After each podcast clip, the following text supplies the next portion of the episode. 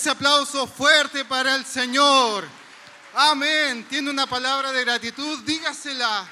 Te alabamos, Señor. Te bendecimos. Rey de reyes, Señor de señores. Bendito sea su nombre. Aleluya. Hay que aprovechar, hermanos. ¿ah? Hay que aprovechar de alabar al Señor. Bendito sea su nombre. Aleluya. Aquí nadie le va a decir loco. ¿ah? Ni, ni otras características, sino que se va a gozar en el Señor. Bendito sea el nombre del Señor. Puede tomar su asiento. Bien. Allí donde está, mira a su hermano que tiene al lado y dígale, Dios te bendiga. Sé que no se va a notar, pero él va a saber. ¿ah? Un gesto ahí. Dios te bendiga, hermano. Obsérvelo. Y por último, con los ojos. Dicen algunos que, que, con los ojos hablamos, nuestras expresiones. ¿ah?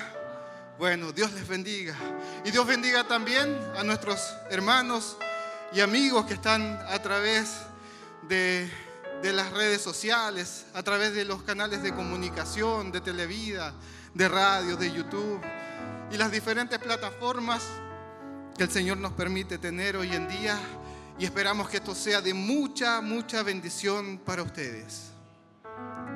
Quiero compartirles una porción de la escritura que está en Jeremías, en el capítulo 17, del 7 en adelante, dice, bendito el hombre que confía en Jehová, cuya confianza está puesta en Jehová, porque será como el árbol plantado junto a las aguas, que junto a la corriente echará sus raíces. No temerá cuando llegue el calor, sino que su hoja estará verde. En el año de sequía no se inquietará, ni dejará de dar fruto. Bendito el hombre que confía en Jehová. Amén. Bendita la mujer que confía en Jehová. Bendito el joven que confía en Jehová. Bendito sea el nombre del Señor. Vamos a orar allí donde usted está con ese gozo, con esa gratitud que usted tiene. Vamos a darle palabras de exaltación a nuestro Dios, de agradecimiento desde su corazón. Allí lo que usted tenga para agradecerle, comenzamos agradeciendo al Señor y por supuesto también vamos a orar para que Él nos pueda dirigir en todo lo que viene en adelante. Estamos celebrando 28 años, es hermoso, pero aún quedan muchos más, ¿bien? Y hermosos también serán en el Señor. Oramos al Señor Padre, en el nombre de Jesucristo, estamos aquí para honrarte, bendecirte, para exaltarte, para agradecerte. Reconocer, Señor, que tú has sido hermoso para con nosotros. Reconocer tu fidelidad cada día para con nosotros. Tu bondad, Señor, tan grande. Reconocer, Señor, que sin ti nada somos. Reconocer, Señor, tu amor, tu bondad, tu paciencia, Señor.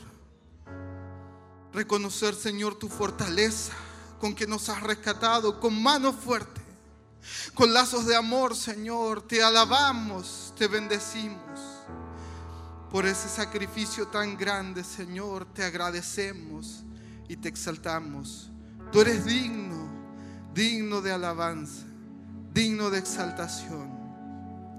Padre, y hoy junto a nuestros hermanos y hermanas, queremos, Señor, ir delante de usted para pedir, Señor, su dirección, para pedir fortaleza, Señor, para pedir sabiduría, Señor, para poder, Señor, seguir adelante, celebrando en tu presencia, gozándonos en tu presencia.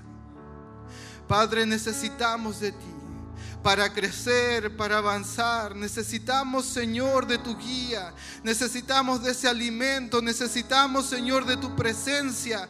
Necesitamos de su Santo Espíritu en nuestros corazones y nuestras vidas. Padre, que tú puedas capacitar, que tú puedas bendecir a cada hermano, cada hermana que está en este lugar, aquellos que nos escuchan, Señor. Que tú puedas bendecir sus vidas, que tú puedas llenarle de su presencia, que cada uno de los que aquí se encuentran, desde el mayor hasta el menor, Señor, puedan servirte conforme a tu propósito. Padre, a través de tu Santo Espíritu, rogamos, Señor, llena nuestros corazones. Guíanos a ti, Señor. Queremos estar dispuestos. Queremos tener un corazón dispuesto, Señor, para poder alabarte y bendecirte, Señor. Te exaltamos, Señor. Puedas tú bendecir a tu iglesia. Puedas tú, Señor, renovar nuestros corazones, Señor. Renovar las fuerzas, el ánimo y tu presencia, Padre, en nuestras vidas. Te alabamos hoy, te bendecimos. Te exaltamos, Señor. Es hermoso poder bendecir tu nombre y bendecir, Señor, tu presencia, Padre. Gracias, gracias. En Cristo Jesús, nuestro Señor y Salvador, te alabamos y te bendecimos. Amén. Amén. Amén. Gloria al Señor. Bendito sea el nombre del Señor.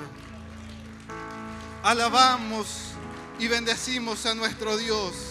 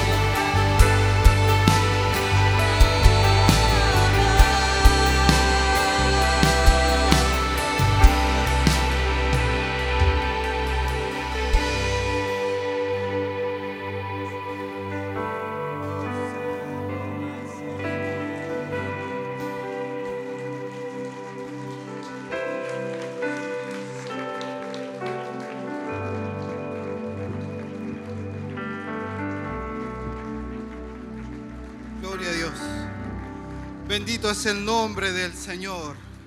Qué bueno es bendecir a nuestro Dios. Qué bueno es alabarle. Puede tomar su asiento, mi hermano, mi hermana, ustedes que están acá. Y a quienes se están incorporando también a esta celebración número 28. Amén. Eh, de la corporación Siloé en movimiento. El eslogan, los campos están blancos. Amén. Amén. Y vamos a oficializar un, una actividad que hemos venido realizando ya desde antes. Y es por eso que les saludamos. Saludamos a quienes es. están a través de los canales de transmisión, redes sociales.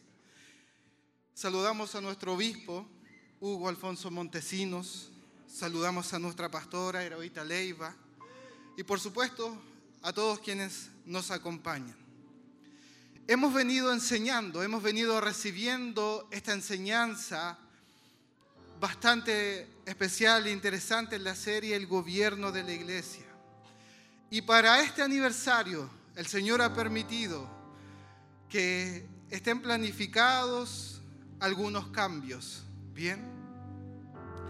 Entonces, como se hizo el primer día de este aniversario, hoy queremos continuar con ello. Y anteriormente estuvimos con los templos Bethesda, em, que contaban solo con un diácono, que realizaba muchas funciones. Pero a partir de esta semana, cada templo Bethesda tendrá un encargado de obra. ¿Cuál es su función?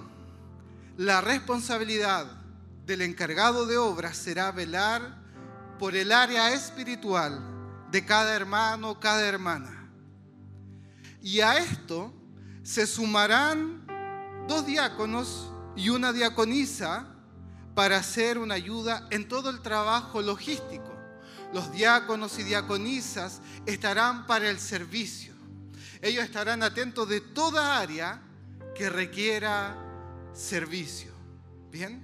Estar allí atento a acompañar a los porteros, eh, ver si hay una necesidad. Esa será su función. Entonces, y como resultado de esto, esperamos aliviar la carga de trabajo del encargado y dar nuevas oportunidades de crecimiento. Todas estas responsabilidades en el caso de los locales, tanto el encargado de obra como los diáconos, principalmente los diáconos, los diáconos tendrán una duración de un año y estarán sujetos a evaluación de nuestro obispo. Será de suma importancia el buen cumplimiento de sus labores encomendadas para mantener o renovar los cupos de trabajo. Y continuando con el nombramiento de estas responsabilidades para los locales, queremos pedir que pasen a este altar para recibir su credencial y manual de procedimiento. Queremos pedir a nuestros hermanos de Templo Bethesda de Santa Raquel, como encargado de obra, nuestro hermano Alejandro Vázquez. En las funciones de diaconisa, nuestra hermana Alejandra Ramírez. Y como diáconos, hermano Pablo San Martín y hermano Evaristo Fuente Alba. Dios les bendiga. Para el templo Bethesda de Quinquegua, encargado de obra, nuestro hermano Wilson Vallejos. Diaconisa, hermana Cecilia Fariña. Diáconos, hermano Juan Bustos y hermano José Poblete. Dios les bendiga. El templo Bethesda de Quinquegua, ¿ven? Y para el templo Bethesda de Pinas del Prado comenzaremos con el área de encargado de obra nuestro hermano Benedicto Ferrada. Amén. Y para el templo Bethesda de Curanilahue, como encargado de obra, hermano Manuel García. Amén. Y el Señor añada a quienes le estarán apoyando en este trabajo. Como hemos venido aprendiendo, los diáconos tienen un papel crucial en la vida y salud de la iglesia local. Pero su papel a la vez es diferente del encargado de obra. El papel bíblico de los diáconos es ocuparse de las necesidades físicas y de la logística de la iglesia. En el libro de Hechos, capítulo 6, vemos que los apóstoles se dedicaron a la oración y al ministerio de la palabra como esta era su vocación principal. Pero a su vez, dada la necesidad de la congregación, se eligió a siete diáconos para manejar asuntos más prácticos, asuntos domésticos, diría alguien, a fin de permitir a los apóstoles la libertad de continuar con su trabajo en el área espiritual. Entonces, esta división de los diáconos es un trabajo similar al que vemos eh, con el encargado de obra y a los nuevos diáconos. ¿En qué sentido? Que al igual que los apóstoles, el papel principal de los encargados de obra es predicar la palabra. Eso significa que dedicarán su tiempo y esfuerzo mayor a la búsqueda de las escrituras del Señor para llevar esa palabra y el área espiritual. Y por supuesto, como no debemos descuidar todas las demás áreas, estarán, así como los siete diáconos, los diáconos que sirven a la congregación en cualquier necesidad práctica que surja, así como los diáconos que su función inicial principal fue el servir a las mesas, para que los que estuvieran encargados de la palabra pudieran hacerlo con libertad. Nuestros hermanos encargados de obra tendrán la ayuda práctica de los hermanos diáconos. Nuestros obreros o nuestros nuevos obreros en la viña del Señor escucharán la lectura bíblica donde Pablo nos habla de las calificaciones que deben tener los diáconos. En Primera de Timoteo, capítulo 3, versículos 8 al 13 dice: Los diáconos asimismo deben ser honestos, sin doblez, no dados a mucho vino, no codiciosos de ganancias deshonestas, que guarden el misterio de la fe con limpia conciencia. Y estos también sean sometidos a prueba primero y entonces ejerzan el diaconado si son irreprensibles. Las mujeres asimismo sean honestas, no calumniadoras, sino sobrias, fieles en todo. Los diáconos sean maridos de una sola mujer y que gobiernen bien sus hijos y sus casas. Porque los que ejerzan bien el diaconado ganan para sí un grado honroso y mucha confianza en la fe que es en Cristo Jesús. Amén. Entonces, entendiendo esto, y a pesar de que los diáconos no son líderes espirituales de la congregación, sino que están para el servicio, ¿verdad? Su carácter aún así es de mucha importancia, razón por la cual los diáconos y diaconisas deben ser respetados por la congregación. Invitamos a nuestro obispo, Hugo Alfonso Montesinos, para que pueda orar por la vida de nuestros hermanos y Dios pueda darles la capacidad necesaria para cumplir sus labores dentro de la obra del Señor.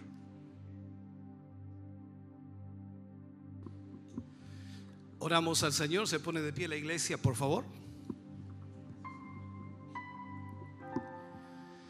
Amado Dios, le damos muchas gracias por este momento especial, Señor, en que oramos por nuestros hermanos y hermanas que toman esta responsabilidad desde hoy en adelante, Señor, para el crecimiento de tu obra. Estamos conscientes, Señor, que constantemente vivimos luchas y presiones en nuestra vida. Pero sabemos y entendemos, Señor, por tu palabra, que tú estás con nosotros para ayudarnos. Tú dotarás y capacitarás, Señor, la vida de cada uno de tus hijos. Tanto a los encargados de obra, les dotarás, Señor, de sabiduría, de inteligencia, para poder llevar adelante, Señor, la obra de Dios en el área espiritual.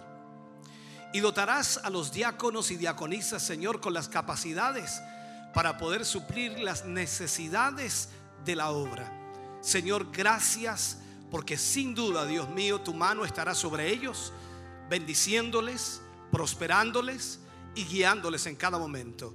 Sea tu Espíritu Santo, Señor, colocando en ellos esa presencia tuya que tanto necesitan para cumplir esta labor. Les bendecimos, Señor, y te pedimos y te rogamos que les uses para tu gloria, pues de esa manera tu iglesia crecerá y será bendecida maravillosamente.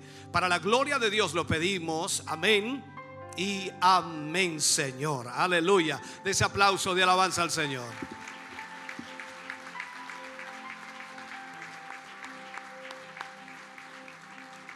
Invitamos a nuestros hermanos que puedan eh, conmemorar este, este instante con una fotografía. Así que allí, a las cámaras,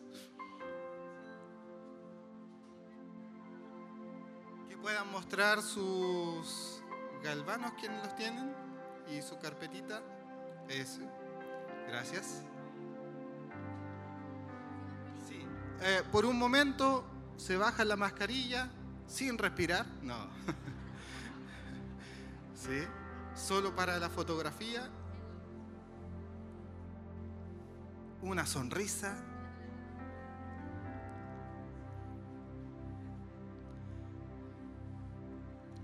Dios les bendiga, mis hermanos. Pasen para acá. Así reciben también el saludo de nuestro obispo de nuestra pastora. Mientras, quiero invitar a nuestros hermanos del grupo Renuevo, que están allí siempre prestos, atentos, bendiciendo al Señor, nos puedan dirigir en esta alabanza, en esta adoración. Dios les bendiga.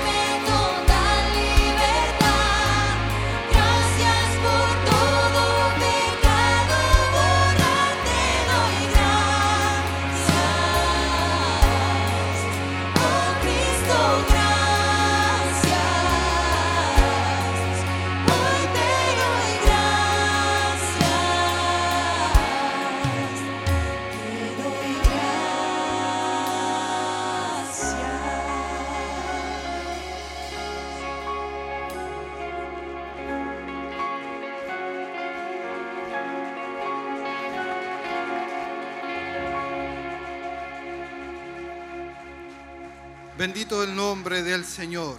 Gracias, Señor. Amén. Continuando, tome su asiento, mi hermano, mi hermana. Continuando con esta ceremonia, y así como los diáconos serán una ayuda en lo logístico, en lo social, en los templos Bethesda, a los encargados de obra en aquellos lugares, acá en la iglesia matriz, el trabajo de diácono será de gran ayuda al obispo y a los ancianos que serán nombrados el día de mañana. Invitamos a recibir su credencial y manual de procedimiento a los siguientes hermanos. Trabajo que será desarrollado por inicialmente cinco diaconisas y doce diáconos. Tengan la bondad de pasar a este lugar nuestras hermanas diaconisas, hermana Cecilia Hermosilla, hermana Coralía Espinosa, hermana María Reyes, hermana Paulina Espinosa y hermana Roxana Monjes. Dios les bendiga. Así también a nuestros hermanos diáconos. Hermano Alejandro Rosales. Hermano Alexis Zúñiga. Hermano Arturo Flores. Hermano Celestino Arias. Hermano Cristian Troncoso. Hermano Héctor Barra hermano Jonathan Reyes, hermano Kelvin de Jesús, hermano Luis Chávez, hermano Luis Godoy, hermano Raúl Puentes. Y hermano Sergio Chainfeld. Dios les bendiga. Ellos tienen la honra del diaconado acá en la iglesia local. Queremos invitar nuevamente a nuestro obispo para que pueda orar por la vida de nuestros hermanos y hermanas y Dios pueda darles la capacidad necesaria para cumplir sus labores en la obra del Señor. Antes de orar, recordar que cada uno de los diáconos y diaconisas fueron escogidos por la iglesia en una reunión general que hicimos eh, de líderes, en los cuales por supuesto sus nombres fueron puestos en una cantidad bastante mayor de nombres y fueron escogidos tal como por supuesto el pueblo escogió a los diáconos en un momento en donde se necesitaba el servicio para la iglesia. Tal como lo leía, lo leía el hermano Jochen, los ancianos serán sin duda importantísimos dentro de la obra de Dios, ya que los ancianos vienen a ser como pastores, como obispos, como supervisores de la obra del Señor. Y los diáconos estarán en el servicio de toda el área logística. La iglesia primitiva necesitó diáconos, ya que los discípulos no o los apóstoles no podían dedicarse a servir a las mesas y descuidar lo más importante que era la palabra y la oración. De esta manera entonces el diaconado será fundamental para servir a la iglesia. Y de esta manera esperamos en el Señor que Dios dote a cada uno de ellos de esa capacidad de servicio y que sin duda ya han demostrado en los años que llevamos juntos. Esperamos en Dios que ustedes también les ayuden para que ellos puedan cumplir su labor y su función de la mejor manera. Póngase de pie, oramos al Señor. Padre, en el nombre de Jesús, vamos ante su presencia una vez más. Orando en forma especial, Señor, por nuestros hermanos y hermanas que en esta hora, Señor, toman esta responsabilidad del diaconado y que sin duda, Señor, cada uno de ellos ha demostrado, Señor, un servicio a tu obra. Yo te pido, Señor, les ayudes, les capacites, les des también la paciencia y la sabiduría, Señor, para tratar con tu pueblo. Será fundamental, Señor, el apoyo de ellos para que sin duda tu iglesia pueda seguir creciendo y pueda seguir siendo bendecida. Señor, te pedimos y te rogamos que esa gracia divina tuya esté sobre cada uno de ellos, no tan solo sobre sus vidas, sino también a quienes están detrás de ellos, sus familias, esposos, esposas, hijos e hijas. Señor, sea tu gracia sobre ellos para que les ayudes en cada momento, en donde tendrán que servir a tu pueblo y a tu iglesia, Señor, y quizás en muchos momentos, sin duda, el cansancio llegará, pero lo más importante, Señor, es que ellos dispongan sus vidas para servirte a ti. Te pedimos esa bendición tuya, maravillosa y gloriosa, que es de nuestro Señor Jesucristo. Amén y amén, Señor. De ese aplauso de alabanza al Señor. Aleluya. Dios les bendiga, mis hermanos. Muy bien. Al igual que nuestros hermanos anteriormente, les voy a pedir que puedan eh, estar allí para esta fotografía y se bajan un momentito esas mascarillas. Ustedes conozcan a nuestros hermanos, lo que usted necesite, ahí están. ¿ah? Lo que usted quiera, ahí están. Así es que no duden en hacerlo, es una honra para ellos poder servirles. Amén.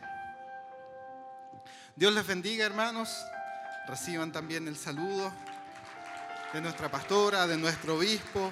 Qué hermoso ese aplauso para el Señor.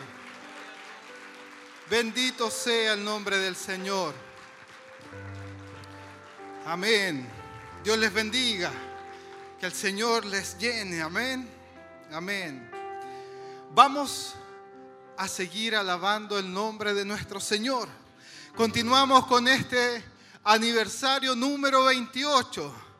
Y qué sorpresa, qué hermoso, como la obra del Señor crece.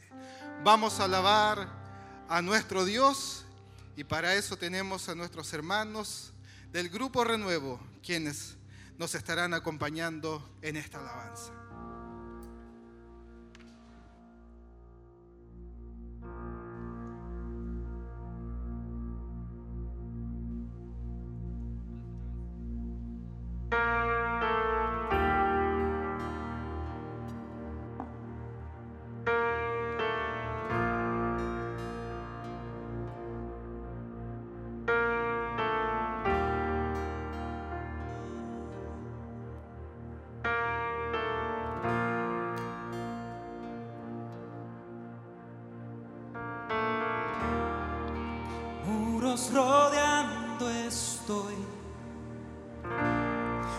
Pensé que caerían hoy, mas nunca me has fallado, Dios.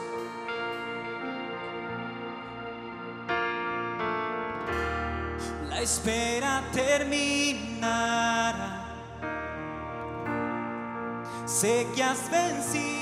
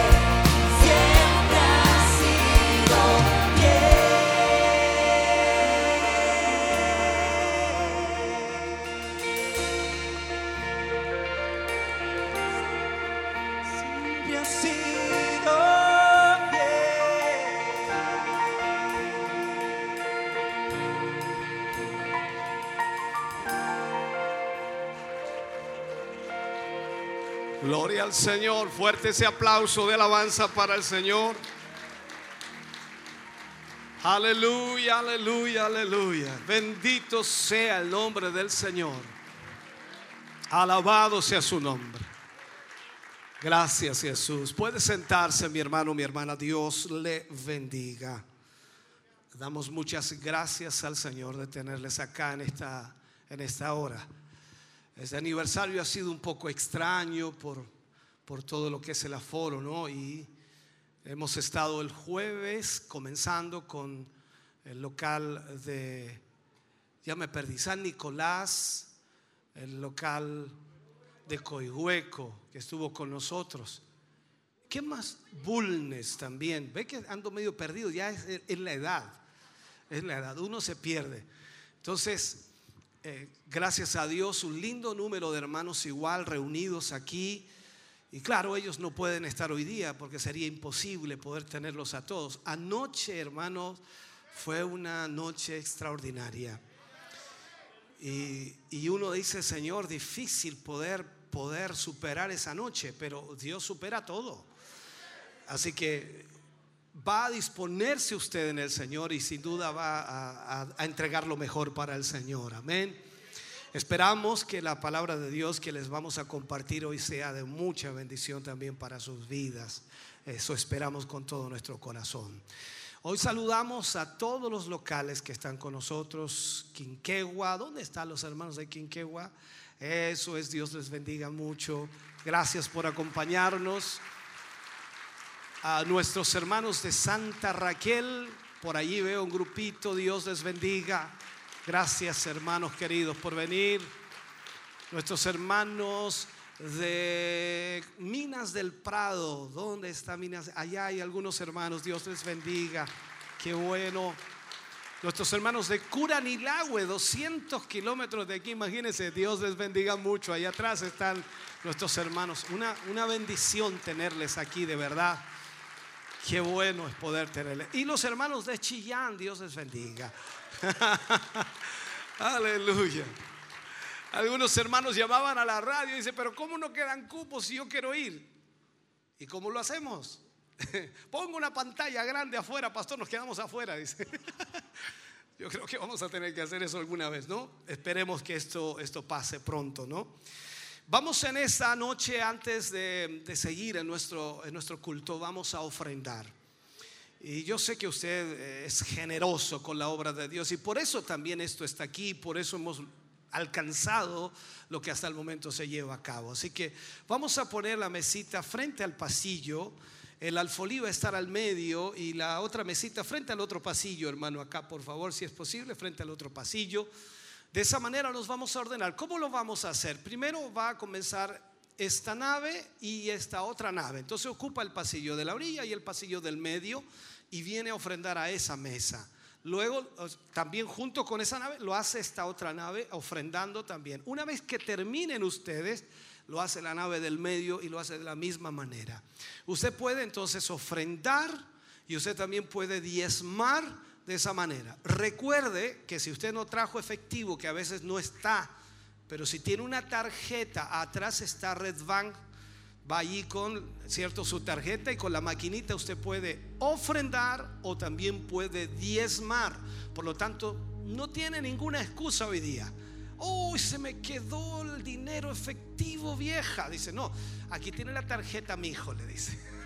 Entonces usted va y, va y atrás también puede ofrendar, diezmar de esa manera para que la obra de Dios siga avanzando. Cuando ofrendamos, hermano querido, nosotros lo hacemos con gratitud. Primero porque Dios nos ha bendecido. Usted no está dando porque quiere que Dios le dé. Usted está dando porque Dios ya le dio. Y la Biblia dice, de lo recibido de tu mano, de eso damos. Así que no va a ser nada extraordinario, pero sin duda es importante que su adoración y alabanza esté en esta ofrenda. Así que Dios le bendiga grandemente. Vamos entonces a pedirle al grupo Renuevo que cante al Señor y luego de este servicio de ofrendas y diezmos que usted va a hacer, vamos a estar orando por cada uno de ustedes. Dios ama al dador alegre. Dios los bendiga. Thank you.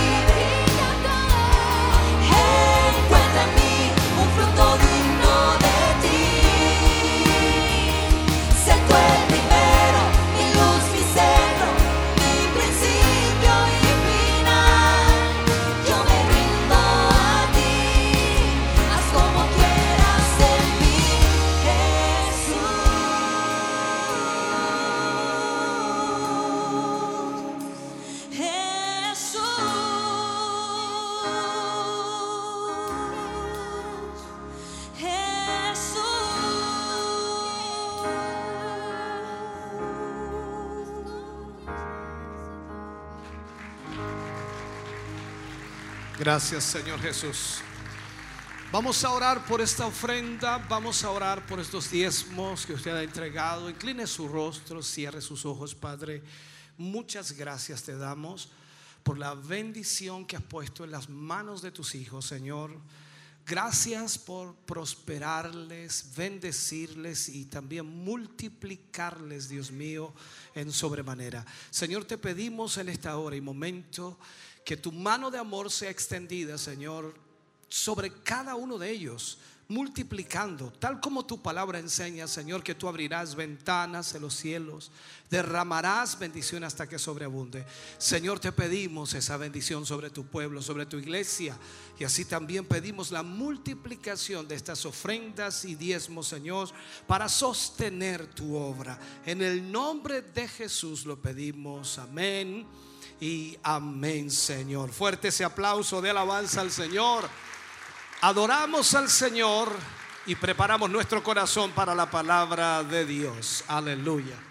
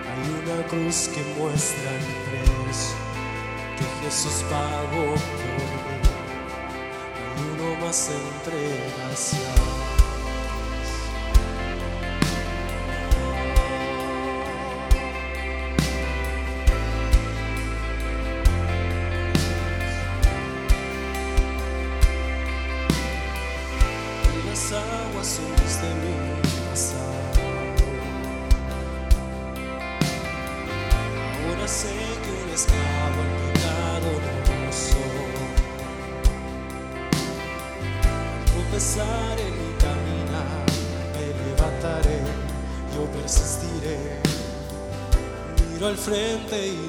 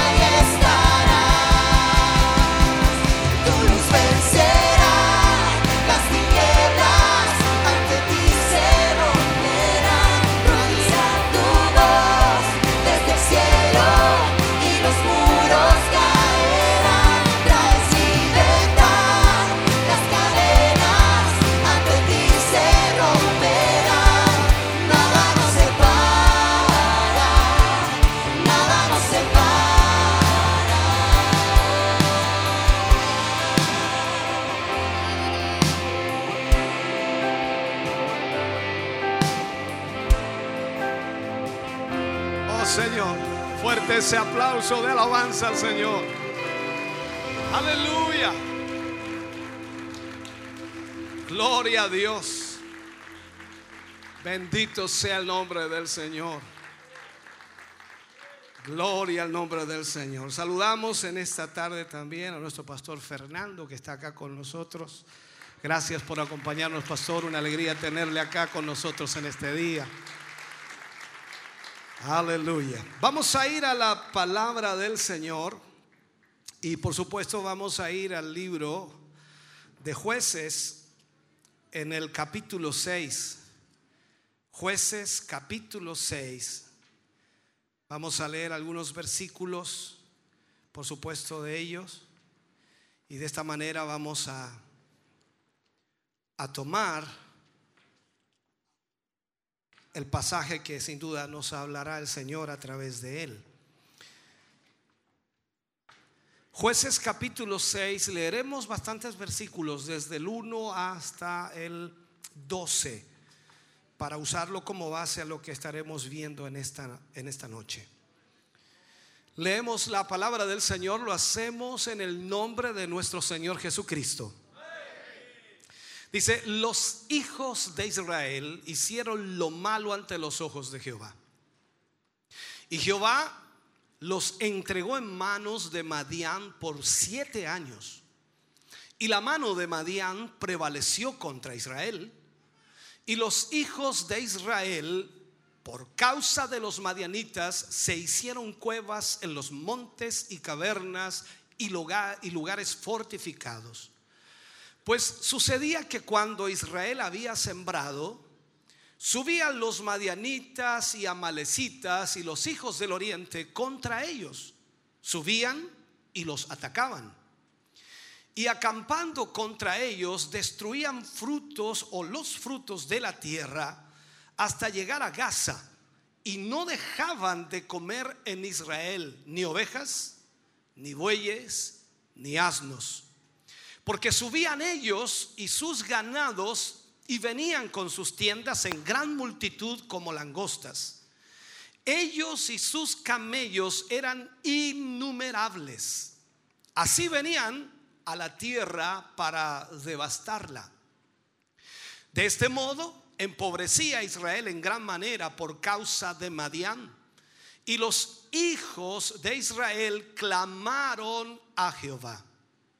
Y cuando los hijos de Israel clamaron a Jehová a causa de los madianitas, Jehová envió a los hijos de Israel un varón profeta, el cual les dijo, así ha dicho Jehová, el Dios de Israel, yo os hice salir de Egipto y os saqué de la casa de servidumbre. Os libré de mano de los egipcios y de manos de todos los que os afligieron, a los cuales eché de delante de vosotros y os di su tierra. Y os dije, yo soy Jehová vuestro Dios. No temáis a los dioses de los amorreos en cuya tierra habitáis, pero no habéis obedecido a mi voz. Y vino el ángel de Jehová y se sentó debajo de la encina que está en Ofra, la cual era de Joás Abieserita y su hijo Gedeón estaba sacudiendo el trigo en el lagar para esconderlo de los madianitas. Y el ángel de Jehová se le apareció y le dijo, Jehová está contigo, varón esforzado y valiente. Padre, oramos en el nombre de Jesús. Te rogamos y te pedimos, Señor, que en este tiempo que usaremos para ministrar tu palabra, tú nos guíes, nos ayudes, nos dirijas y provoques en nuestra vida y en nuestro corazón, Señor, una bendición especial. Cada uno de tus hijos y de tus hijas reunidos aquí, Señor, para celebrar estos 28 años, tienen un deseo enorme, Señor, de oír tu voz para que de esa manera tú les guíes y les dirijas, Señor, a hacer lo que deben hacer. A través de esta palabra háblanos y a través de esta palabra despiértanos, remésenos y muévenos, Señor, a tu propósito. En el nombre de Jesús pedimos esa gracia divina tuya para la gloria de Dios. Amén y amén, Señor. Fuerte ese aplauso de alabanza al Señor.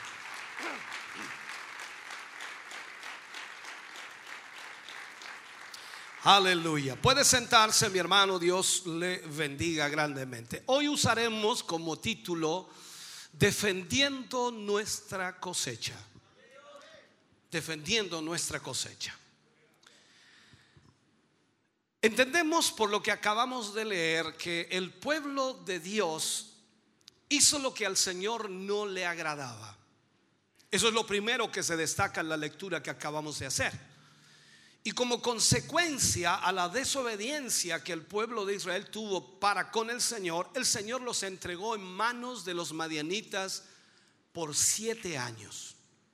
Alguien dijo por allí que esos siete años en realidad no eran el propósito de Dios, sino que se tardaron siete años en darse cuenta de que necesitaban a Dios. Esto quiere decir entonces que Dios quitó su mano protectora de su pueblo. Y usted sabe perfectamente que cuando Dios nos protege, que cuando Dios tiene su mano sobre nosotros para protección y cuidado, no hay enemigo que pueda tocarnos. Eso es algo que debemos entender y saber, por supuesto, tener muy claro.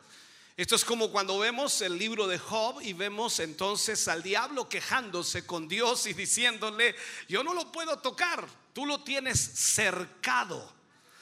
Así que hermano querido, cuando la mano de Dios está sobre tu vida para protección, ni el diablo, ni los demonios, ni nadie puede tocarte porque estás guardado por la mano de Dios. Pero ¿cuál es el problema? El problema es alejarse de Dios. Y hay muchas maneras de alejarse de Dios. Algunos piensan que alejarse de Dios es descarriarse totalmente y irse al mundo. Pero el alejarse de Dios también es alejarse del propósito de Dios. Ahora, muchas veces nos alejamos de Dios por nuestro pecado. Y es un hecho que perdemos esa cobertura de Dios, perdemos esa protección de Dios. Recuerde siempre que Dios no tiene comunión con el pecado, Dios no tiene ninguna relación con el pecado. Él es santo y tres veces santo, por lo tanto Él no tiene nada que ver con el pecado. La historia nos relata entonces que los madianitas atacaron a Israel, llegaron como una plaga de langostas, eran innumerables. Y por supuesto vieron que Israel tenía buenas cosechas, había buena tierra en Israel. Recuerde que esa tierra Dios dijo que era una tierra que fluía leche y miel. Era una buena tierra. Entonces, lo que ellos sembraran se iba a dar, se iba a producir. Entonces, ¿qué lo que sucede? Los madianitas vieron que los israelitas tenían muy buenas cosechas y como a ellos les faltaba el grano y los víveres para ellos mismos, entonces decidieron atacar a Israel cada vez que estaban a punto de cosechar. La tribu de Manasés, de la cual Gedeón por supuesto era miembro, ocupaba la llanura que estaba situada en el valle de eh, Esdraelón. Pero cuando los madianitas entraron a esa región, los israelitas inmediatamente salieron a refugiarse en las cavernas y en las cuevas. Entonces venía el enemigo y recogía las cosechas que ellos habían dejado atrás. O sea, en otras palabras, no podían defender las cosechas de los madianitas porque los madianitas eran innumerables y los israelitas no tenían, en otras palabras, un ejército que los defendiera. Fíjese bien en esto. El ataque venía solo en tiempo de cosecha. Solo en tiempo de cosecha. O sea, es como decir, a punto de recibir la cosecha, los madianitas atacaban. A punto de ser usted bendecido, el diablo ataca. A punto de recibir la bendición de Dios, el diablo se viene encima. Es como plantearlo de esa manera. Llegó a tal extremo la pobreza, el hambre, por supuesto que el pueblo de Dios tuvo que clamó por ayuda al Señor. Siete años de miseria para al fin recordar que tenían a un Dios poderoso. Siete años de miseria, sufriendo y padeciendo, y por fin se recuerdan que tienen un Dios poderoso. La pregunta que nos hacemos es, ¿por qué esperar tanto tiempo para volverse al Señor? ¿Por qué esperar tanto tiempo para hacer lo correcto y volverse al Dios Todopoderoso? Pero la historia nos va marcando esta realidad que se ve en muchos seres humanos hoy día, ¿no? Ellos esperaron hasta que se agotaron todas las opciones posibles. Ellos esperaron y ya no pudieron aguantar más la presión, ya no tenían cómo seguir viviendo siquiera. Y en el versículo 6 nos dice que Israel se empobreció a causa de Madián. Y los israelitas clamaron al Señor. Entonces, nos damos cuenta aquí que a veces a los seres humanos les cuesta asumir en su humanidad que sin Dios no somos nada. Yo creo que usted asume que sin Dios no es nada. Y creo que muchos de los que están aquí, diría la gran cantidad y diría casi todos, asumimos que sin Dios no somos nada. Pero la pregunta que nos hacemos a veces es por qué muchas personas esperan hasta el último momento, hasta tocar lo más bajo, tal cual el hijo pródigo que tuvo que comer las algarrobas de los cerdos para darse cuenta de que había cometido un error y volvió en sí y dijo, volveré a la casa de mi padre, le pediré perdón a Dios y también a mi padre, porque no soy digno de ser llamado su hijo. O sea, ¿por qué esperar hasta lo último? ¿Cuántas veces, hermano querido, nos han llegado circunstancias difíciles, conflictos, problemas, situaciones complejas y nunca, nunca nos detenemos a preguntarnos qué está planeando Dios para nosotros en esas circunstancias. Siempre pensamos y creemos que los problemas son para sencillamente alejarnos de Dios, cuando a veces Dios quiere fortalecer nuestra fe. Quiere el Señor darnos la energía, la fuerza que necesitamos. Entonces, en este sentido, lamentablemente muchos resistimos pensando que podemos manejarlo por nuestra cuenta y no buscamos al Señor. Todos nuestros problemas a veces creemos que podemos manejarlos y solucionarlos a nuestra manera, pero en realidad creo que cada problema debe ser y debe recibir la ayuda de Dios para que entendamos cuál es el propósito de Dios. Si hoy usted se siente que como, como que estuviera castigado, como que estuviera presionado, como que parece que nada le sale bien, que nada le resulta. O sea, usted debe entender que más que regañar, usted debería dar gracias a Dios de que algo está pasando en su vida para que usted pueda buscar de la presencia de Dios.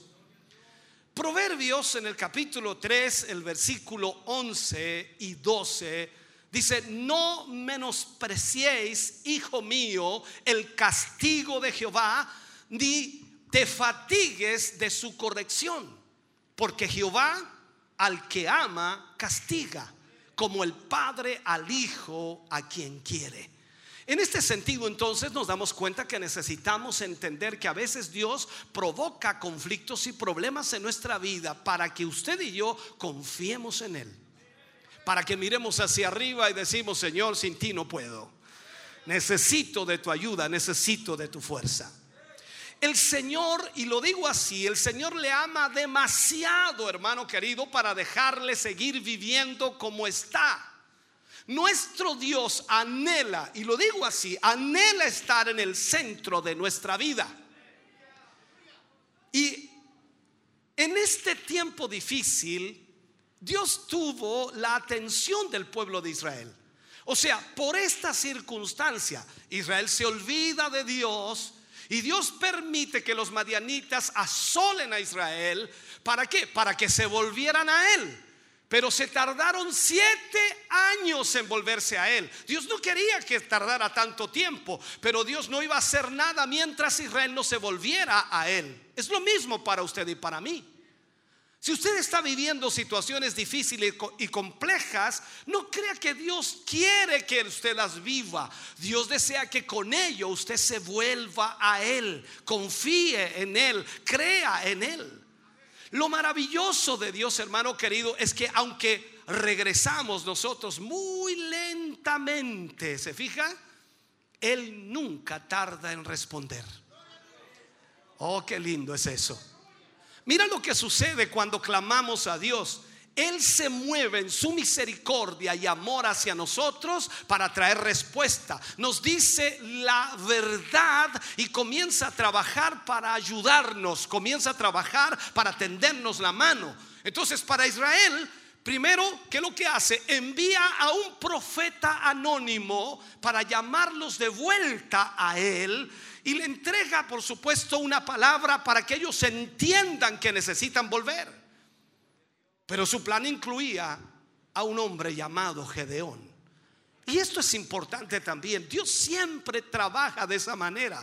Dios siempre, para hacer volver a su pueblo a la voluntad perfecta de Dios, siempre Dios trabajará a través de un hombre. Si vemos nosotros el llamado de Dios a Gedeón, y lo vemos ahí en el capítulo 6, versículo 11 y 12, marcando esta realidad, dice, y vino el ángel de Jehová y se sentó debajo de la encina que está en Ofra la cual era de Joás Abieserita, dice, así lo dice. Y su hijo Gedeón estaba sacudiendo, dice, el trigo en el lagar para esconderlo de los madianitas. ¿Sí? Y el ángel de Jehová, que lo que hace, se le apareció y le dijo, Jehová está contigo, varón, esforzado y valiente. Oye, ¿cuánto nos gustaría que el Señor se apareciera en esta noche y le dijera, Jehová está contigo, varón? Ay, ay, ay. Ya me de un predicador. Ay, ay, ay, ay, ay. Entendamos esto. Gedeón aquí no se presentó como, como un héroe ni como un hombre sobresaliente. Entendamos esto. ¿Sabe usted lo que estaba haciendo Gedeón? Estaba, de acuerdo a lo que dice ahí, estaba limpiando el trigo en el lagar. ¿Para qué? Para esconderlo. Ahora, el lagar, hermano querido, era la clave de toda esta situación. Debemos entender, el lagar siempre es colocado al pie de la colina porque allí bajan las uvas de la viña. El lagar era para exprimir o para pisar las uvas. Y naturalmente, por supuesto, llevaban las uvas pesadas al lugar más abajo para exprimirlas. En contraste, por supuesto, a esto, la era, la era donde está el sembrado, era siempre colocada en la parte alta de la colina para aprovechar, por supuesto, el viento que pudiera arrebatar la cizaña o la paja inservible del grano. Eso es lo que se hacía. Pero aquí encontramos a Gedeón sacudiendo el trigo en el lagar, en la parte de más abajo. Ahora, ese sería el lugar totalmente inadecuado, porque era un lugar para traer las uvas y no para aventar el trigo. No era el lugar apropiado para eso, para sacudir el trigo. Entonces, ¿puede usted imaginarse la frustración de este hombre? ¿Por qué? ¿Por qué no subía a la parte alta a la parte alta de la colina para que el viento pudiera llevarse toda la paja o todo lo que tenía inservible, el, trigo. Bueno, nos damos cuenta entonces que tenía miedo. Tenía miedo de subir a la colina y estar ahí aventando el trigo y mirando para todos lados porque los madianitas podían atacar. Se sentía más seguro en el lagar. No quería que le vieran sacudiendo el trigo. Y es un espectáculo lamentable lleno de frustración, lleno de desánimo, lleno de miedo. Fue en ese momento en que se le apareció el ángel del Señor. Es como decir, en el peor momento de su vida, en el peor momento de su vida. Increíble. Si Gedeón estaba lleno de miedo, ¿Cómo puede usted imaginarse que el ángel de Jehová le dijera, el Señor está contigo, varón esforzado y valiente? ¿Acaso Dios estaba siendo sarcástico? ¿O quizás Dios estaba viendo más de lo que Gedeón veía? Escúcheme, por favor. Yo creo que Dios, Dios lo que estaba a punto de hacer era lo que estaba marcando en la vida de Gedeón. Dios quería hacer algo con Gedeón, por lo tanto, Gedeón no tenía idea de lo que iba a suceder, pero Dios sí lo sabía. Por eso el ángel le dice, varón esforzado y valiente. Ahora, una de las mentiras más grandes que nos decimos a nosotros mismos, y creo que muchas veces lo hemos hecho, es que eh, Dios quiere solo personas eh, especiales. Es que Dios busca personas especiales. Si eres un creyente nacido de nuevo, eres un hijo de Dios. ¿Cuántos son hijos de Dios aquí, hermano querido? Te doy un consejo. Quiero darte un consejo. Si eres un hijo de Dios nacido de nuevo, cuando quieras saber si Dios tiene propósitos grandes contigo, mira a tu enemigo. ¿Quién es el enemigo? El diablo. ¿Sabes tú que el diablo tiene más fe que tú mismo y cree? Escúchame lo que te voy a enseñar. Porque el diablo sabe que Dios no miente. Y cuando Dios ha dicho que va a hacer algo grande contigo, el primero en creerlo es el diablo. Por eso te hace la guerra y te ataca constantemente porque sabe que Dios te ha escogido para algo grande.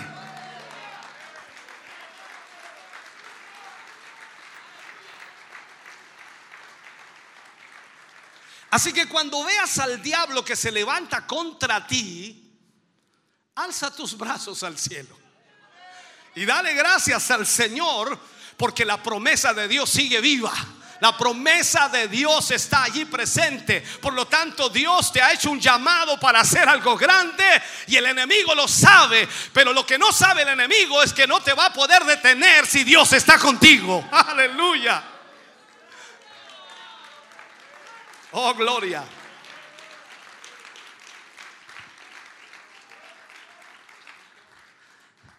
Yo no sé si alguna vez usted ha sembrado o plantado algo, seguramente los hermanos de los locales lo han hecho muchas veces. Eh, quizás aquí en la ciudad no tanto, no, pero sí en el campo se hace mucho eso. Aunque sea en el patio, al fondo del sitio, una chacrita o algo así. ¿Qué pasa cuando usted siembra algo, por supuesto, y está con las expectativas de cosechar? Quiere ver el fruto de su trabajo, de su esfuerzo. Pero imagínese que entran ladrones y le roban y le sacan toda la cosecha que le pertenece a usted y que usted trabajó tanto para poder tenerla. Este es el sentimiento que tenía el pueblo de Israel. Todo lo trabajado, todo el esfuerzo, todo el sacrificio se lo llevaban los enemigos. Y este sentimiento estaba en todo Israel. Ellos hacían sus siembras y cuando les faltaba poco para la cosecha, a punto de cosechar, sabían que en cualquier momento venían los enemigos para no dejarles nada. ¡Wow! ¡Qué increíble! Además, dejaban destrucción total en sus ciudades y se llevaban los animales. Así es como trabaja el enemigo hoy. El enemigo de nuestras vidas trabaja así, de esa misma manera. Sigue teniendo los mismos propósitos, sigue siendo ladrón hasta el día de hoy. Recuerde lo que dice Juan 10:10. Juan lo escribe y habla de esto y dice, el ladrón no viene sino para hurtar, matar y destruir. Pero me encanta lo que sigue aquí y lo que Juan escribe, dice, hablando de Jesús. Yo he venido para que tengan vida y vida en abundancia. Aleluya.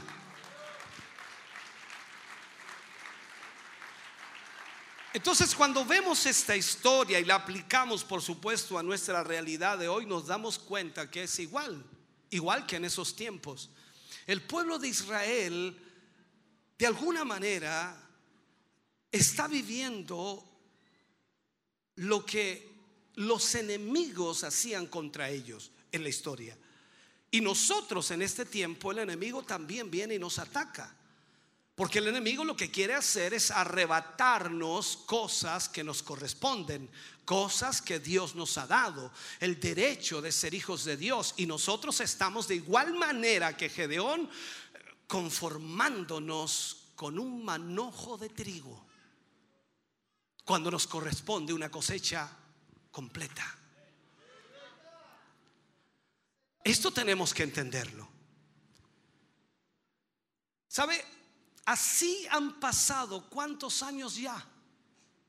¿Cuántos años han pasado que el enemigo, que el enemigo viene robándonos lo que Dios nos quiere dar? Nos ha robado la alegría. Mira a tu hermano que está a tu lado, no podrás ver la sonrisa lógicamente por la mascarilla, pero, pero de verdad, ¿cuántas veces tú ves a tu hermano triste, melancólico, cabizbajo? Es como que si pareciera que no hubiera ya gozo, no hubiera alegría. Y el diablo nos roba la alegría y nos viene inmediatamente atacando. nuestros sueños son desbaratados, nuestras metas en Dios son destruidas, nuestra visión es distorsionada. Lamentablemente hoy estamos aquí, pero tal vez nos ha robado la comunión incluso entre nosotros y solo nos conformamos con, con congregarnos una vez en cuando. Al igual que el pueblo de Israel hemos preferido escondernos que salir a luchar, que salir a batallar. Hay un tremendo peligro en conformarnos con menos de lo que Dios quiere que usted tenga y que yo tenga.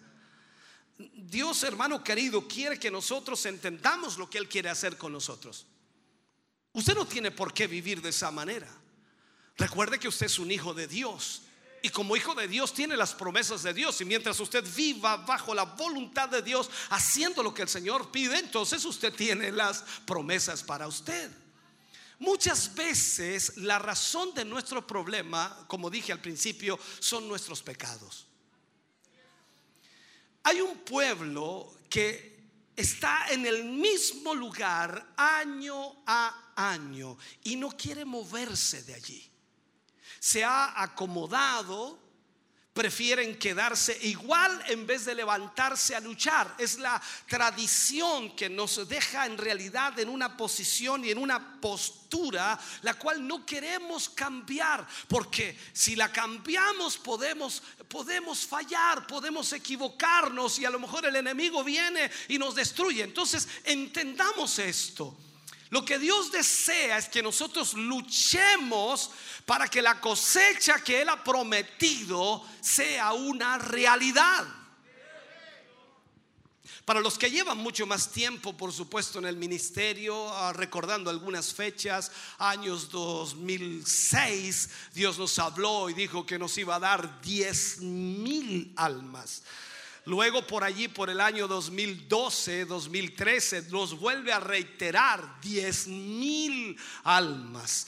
Y luego en el año 2019, antes de esta pandemia, Dios nos dijo 10 mil almas. Entonces uno dice, bueno, ¿cómo estos se pusieron de acuerdo si no eran de la misma ciudad ni país, ni siquiera se conocían entre ellos?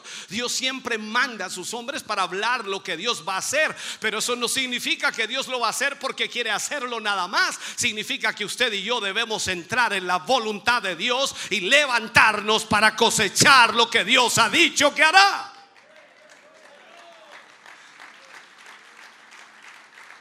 Hemos recibido cada día una palabra de Dios. Los mensajes son para, para activarnos, para activarnos. No te puedes quedar igual, tienes que activarte. O sea, hay una lucha, hermano querido, en la mente de los hijos de Dios, los cuales no se sienten capaces y eso inhabilita totalmente y los incapacita para recibir la palabra de Dios y ejecutarla. Entonces hay una batalla en tu mente desde que recibes la palabra de Dios, o sea, desde el momento que sale desde el altar esa palabra de Dios hasta que la escuchas, la palabra va dirigida a tu espíritu, a tu alma, y la palabra te manda que te levantes. ¿Me estás escuchando? Pero ¿cuál es el problema? Nosotros nos acondicionamos, nos acomodamos a ese no puedo. Es que yo no puedo es que yo no creo que, que, Dios me esté llamando a mí, yo no creo que sea esa persona indicada, hay otros mejores que yo, en fin, todos tenemos una excusa. Nos hemos condicionado a una vida que no es la que Dios tiene para nosotros. Dios quiere levantarnos para darnos primero identidad. No debemos dejar que el enemigo nos robe nos atemorice y nos haga pensar que eres incapaz de lograr los propósitos de Dios. Porque Dios tiene propósitos para ti y para mí. Gedeón era un hombre que vivía en Israel y los madianitas arrasaban con todo. Pero no había quien hiciera frente a los enemigos. Y llegó un momento en el cual Dios escoge a Gedeón. Nuestro Dios sabía, escúcheme bien, que él estaba huyendo cuando se presentó a Gedeón, pero lo marcó con una palabra diferente. Lo llamó como él lo veía, como un guerrero valiente. Pero miremos la respuesta de Gedeón y aquí nos damos cuenta que Gedeón no tenía idea de lo que estaba sucediendo. En jueces 6:15, Gedeón viene y dice, entonces le respondió, ah, Señor mío, ¿Con qué salvaré yo a Israel?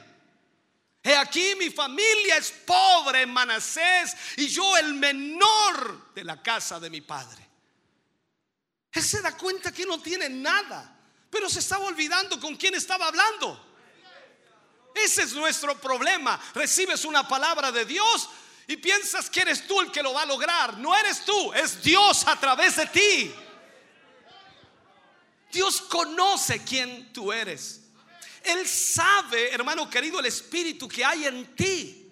Dios fue contundente con una palabra de Dios que cambió la vida de Gedeón. Dios lo mandó a luchar. Gedeón no sabía que era un guerrero, no tenía idea de eso, no sabía que podía enfrentar a un ejército. ¿Sabe? Hay muchos, hay muchos en la iglesia que no saben lo que son. Tú puedes hacer cosas grandes con Dios. Si Gedeón desde el principio en que los madianitas los atacaron hubiera sabido quién era, no hubiera durado siete años escondiéndose. Él se hubiera levantado, él hubiera actuado, Él hubiera creído en el Señor, pero no lo sabía. Y ese es el problema de muchos aquí. No saben para lo que Dios los está llamando. Vienen a la iglesia, asisten, cantan, levantan mano, pero no tienen idea. Dios los está preparando para algo grande. Dios los está preparando para un impacto tremendo, no tan solo en esta ciudad, sino a nivel nacional. Dios tiene un pueblo para hacer algo grande.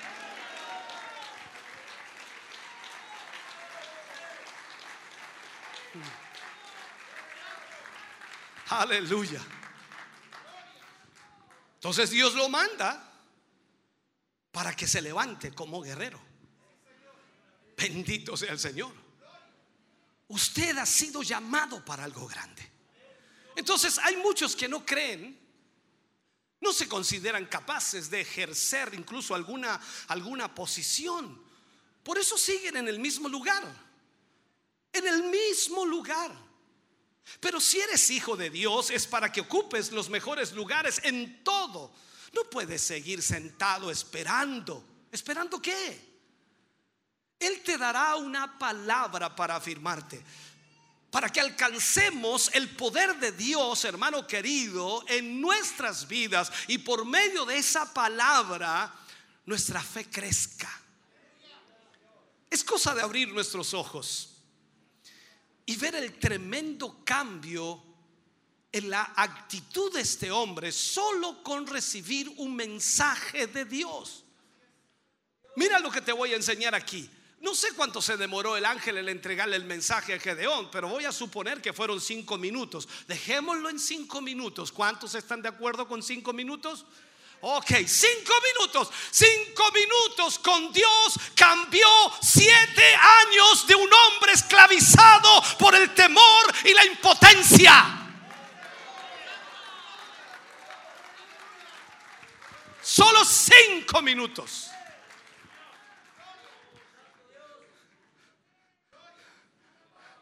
Así que los gatitos que hay aquí pueden en cinco minutos transformarse en leones de melena.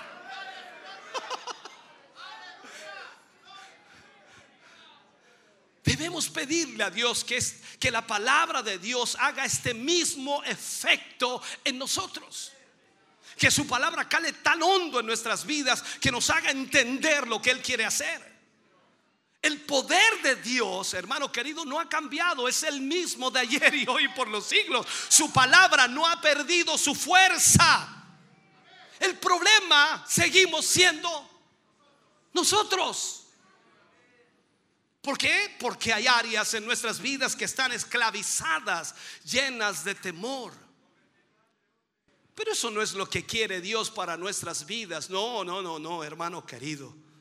Cuando leemos en segunda de Timoteo, capítulo 1, versículo 7, Pablo le habla a Timoteo y le dice, porque no nos ha dado Dios espíritu de cobardía, sino de poder, de amor y de dominio propio. Aleluya. ¿Cuántos han dejado de ser cobardes aquí? Levanten la mano los valientes de Dios en esta noche. Aleluya. Y tú tienes que levantarte con autoridad, hermano. Y poder y poder salir de esa cueva en la cual estás escondido y no permitir que nada ni nadie te robe nunca más lo que Dios ha dicho que hará. Siente, hermano querido, en tu vida ese descontento. Siente ese malestar. De otra manera no vas a poder salir de tu condición. Dios te ha llamado. No tan solo para que seas su hijo no tan solo para que sea salvo, porque algunos lo único que están pidiendo al Señor, Señor, ven, ven, Señor, ven, Señor, llévame, Señor, llévame, Señor, llévame, sácame de aquí, Señor, sácame, apúrate, Señor, sácame. Pero el Señor te ha llamado para salvar a otros, para llevar la palabra de Dios e impactar a otros. Así que no permitas que nadie robe aquello. Entonces debes entender, hermano querido, que tienes que levantarte Derriba aquello que no te deja avanzar. Rompe las limitaciones que te tienen obstaculizado. Aleluya. ¿Sabe Gedeón cuando derribó los altares? Usted conoce la historia de Gedeón. Antes de ir a la batalla, derribó los altares de Baal y de los dioses paganos que Israel tenía. Y los derribó y los quemó. Entonces cuando Gedeón derriba esos altares, se estaba preparando para la conquista.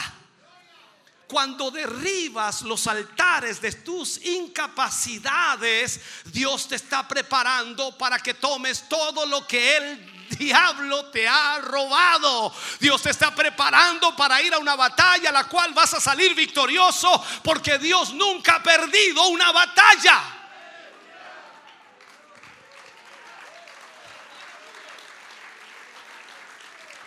Tienes que levantarte como un guerrero. No, no esperes que las circunstancias mejoren para activarte. Hay mucha gente que está esperando que esta pandemia pase, ojalá pase lo y si no pasa. Esto vino para quedarse. Y si no pasa, ¿cuántas iglesias no están haciendo cultos porque todavía no se puede? Entiendo que hay que tener cuidado, claro que sí. Nosotros nos cuidamos todo lo que podamos como humanos, el resto lo hace el Señor. Confiamos en el Señor. Y no es ir en contra de todo aquello, sino entender que Dios nos ha llamado para hacer la obra de Dios. Dios no ha traído esta pandemia para que la iglesia se muera. Dios ha traído esta pandemia para que la iglesia tenga más fe y más confianza en Dios y para que la iglesia vea la mano de Dios obrando en favor de sus vidas. Así que créele a Dios. Porque el Señor te ve diferente. Créele a Dios, mírate como Dios te ve y vas a ver, por supuesto, de lo que eres capaz. ¿Sabe? Lo que debemos hacer es dar el paso en el Señor. ¿Por qué? Porque el Señor está contigo. Cuando alguien se acerque a ti y decirte, hermano, necesitamos ayuda en esta área, necesitamos un líder para esta área, necesitamos un hermano que vea esta área, tú no puedes quedarte ahí, no, yo no sirvo, yo no puedo, yo no puedo. No, levántate, hermano querido. Si te están dando la oportunidad de crecer, aprovechala. No sé cómo lo voy a hacer, pero bueno, le voy a confiar en el Señor. No tengo idea cómo hacerlo, pero Dios me ayudará. Tienes que pelear por lo que es tuyo. ¿Por qué? Porque Dios te llamó para servir, para hacer la obra de Dios y para ser parte de esa obra. Es tiempo de tomar la cosecha. Ahora, ¿cuánto tiempo llevas sembrando la palabra de Dios en tu vida? En la vida de, no sé, de tus amigos, de tus colegas de trabajo, de tu familia. ¿Y has visto cómo el enemigo se lleva tu cosecha?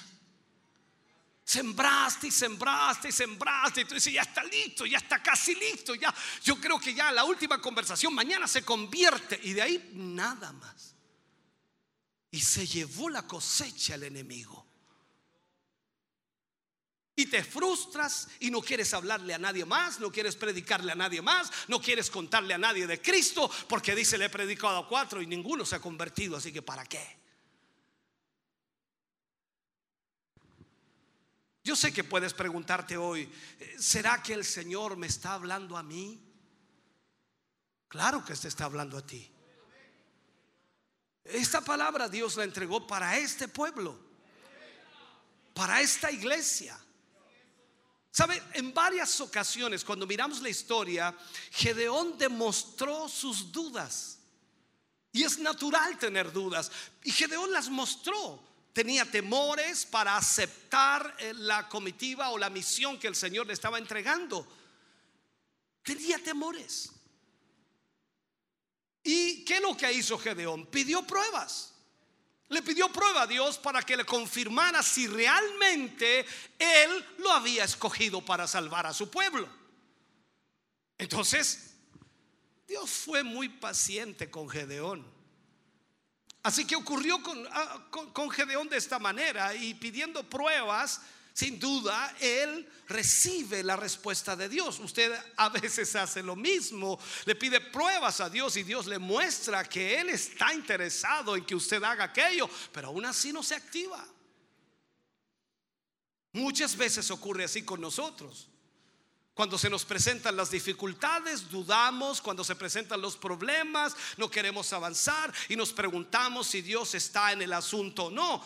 Pero nuestro Dios es paciente y misericordioso y no nos rechaza por eso. Aún así sigue esperando que usted y yo se, se levante, que nos levantemos para hacer la voluntad de Dios. Eh, Entonces ahí vemos que Dios nos ama y quiere hacer algo grande. Siempre Dios nos está alentando, nos está dando fuerzas y nos trae a la memoria todas sus promesas, como por supuesto en Mateo 28, 20, cuando usted lee, ¿qué lee allí? ¿Se acuerda de eso? He aquí yo estoy con vosotros todos los días. He aquí yo estoy con vosotros todos los días, los días buenos, los días malos, los días más o menos, los peores días, todos los días hasta el fin del mundo. Pregunta, ¿se acabó el mundo? No, Dios está con nosotros todos los días.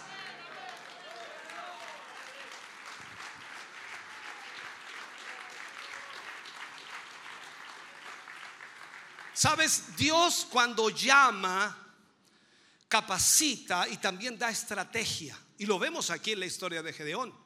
Dios promovió a Gedeón de un sencillo agricultor, mira eso, de un sencillo agricultor a un guerrero para salvar a Israel de la mano de los madianitas. Era un campesino, era un agricultor y lo transformó en un guerrero. O sea, Dios lo capacitó para ser el líder y le dio las estrategias, la manera, la forma en que iba a vencer para pelear contra el ejército que venía en contra de ellos. Lo importante, hermano querido, es que a pesar de las dudas y temores y de las excusas que presentemos nosotros, tal como Gedeón las presentó, increíblemente, a pesar de eso, Gedeón le creyó a Dios creyó que Dios iría con él y que lo respaldaría en esa difícil y peligrosa misión para salvar al pueblo de Dios. ¿Y qué hizo Gedeón? Siguió todas las instrucciones que Dios le dio, absolutamente todas. Dios ha prometido, hermano querido, que nunca nos desamparará, nunca nos dejará. Él es nuestro ayudador. ¿Cuántos lo creen en esta noche? Él irá delante de nosotros como poderoso gigante. ¿Quién, quién te puede hacer frente, hermano querido, si Dios está contigo? Aleluya. Así que lo que tenemos que hacer es presentar nuestras vidas delante de Él y Él nos guiará hacia lo que Él nos tiene preparado. Él nos respaldará. Él nos dará la victoria. Así que si Él nos va a respaldar y nos va a dar la victoria, no te consideres poca cosa, hermano querido. No puedes considerarte poca cosa. ¿De qué sirvo yo aquí? Yo no soy nada. Como digo siempre, algunos dicen, soy como un gusano. No te vayan a pisar, cuidado. No te consideres poca cosa, eres un hijo de Dios. Dios te llamó a este ministerio, te llamó a esta iglesia y Dios tiene algo grande con este grupo de gente y tú eres parte de este grupo, por lo tanto no te consideres poca cosa.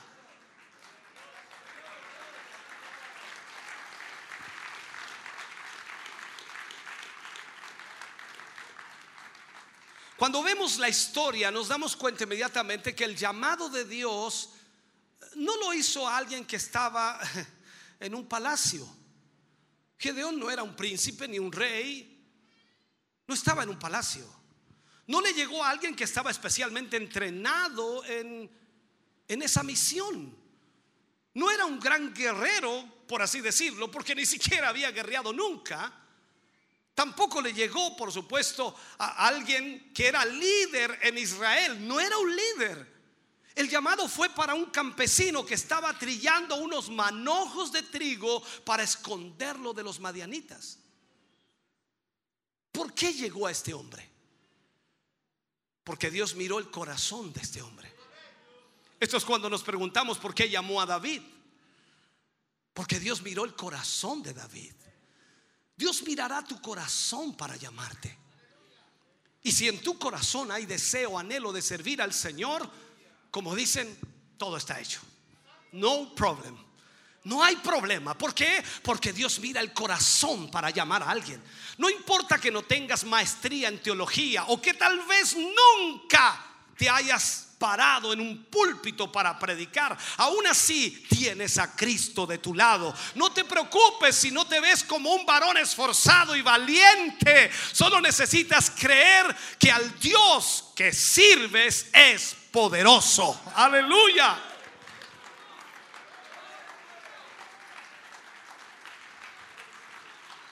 Pablo nos habla en el libro de Romanos capítulo 8, versículo 31. Dice, ¿qué pues diremos a esto?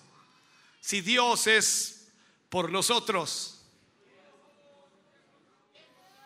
Dígalo fuerte que lo escuche el diablo. Si Dios es por nosotros. Tienes que creerlo, hermano querido. Cuando Dios está contigo, extrañamente todo lo demás se vuelve innecesario. No necesitas nada más que al Señor. Tú dices, pastores, que cómo logramos esto aquí. No te preocupes, Dios lo traerá. Dios lo traerá. Dios lo pondrá. No, es que necesito dinero. Dios lo pondrá. Necesito gente. Dios la traerá. Necesito aquello. Dios lo traerá. Cuando tú estás con el Señor, lo demás se vuelve innecesario. Dios es lo mejor para ti. Lo único que hoy necesitamos es creer en el Señor. Gedeón sí le creyó a Dios. Y el Señor liberó a Israel de los madianitas a través de él. Hagamos lo mismo nosotros creamos, sigamos obedeciendo a Dios en lo que sea que Él nos pida que hagamos. Porque cuando Dios nos llama para obedecerle, entonces Dios cumple lo que promete. Es necesario aquí analizar, por supuesto, la tremenda victoria que el Señor le dio a Gedeón. Nos muestra la escritura cuando miramos esta historia que el ejército de Madián nuevamente había acomodado sus carpas otra vez en el valle de Jezreel. O sea, estaban preparándose para ir a recoger la cosecha de Israel. Eran muchísimos. Y los israelitas estaban otra vez escondidos en las cuevas por medio, ¿cierto? Por medio de esa situación que vivían y el miedo se había apoderado de ellos, así que no, no se atrevían siquiera a salir. Entonces, ¿qué sucedió? El Espíritu de Dios vino a Gedeón. Y cuando Gedeón tocó su cuerno, los israelitas empezaron a reunirse. También dice que envió mensajeros a otros pueblos de Israel y vinieron y comenzaron a reunirse. Y dice que reunió 32 mil hombres. 32 mil hombres. No para hacer aseo en el templo, para pelear contra el enemigo. No sé si me estás entendiendo. 32 mil hombres. Corrió la noticia de este joven héroe que tenía el valor para enfrentar a los madianitas. Por fin hay alguien que quiere enfrentarlos. Si el problema está aquí, ¿no? Es decir, que lo haga otro, que lo haga otro, que lo haga otro. Y nadie, nadie se atreve. Pero por fin salió uno que se atreve a enfrentarlo. Y ahí estaba Gedeón y corrió la voz por todas partes. Gedeón, que sin duda tenía, tenía sus dudas, quería estar seguro del llamamiento del Señor y pidió señal para él. ¿Qué hizo primero? Dejó afuera un vellón de lana una noche y pidió que estuviera mojado de rocío y que la tierra estuviera seca. Y el Señor lo hizo así.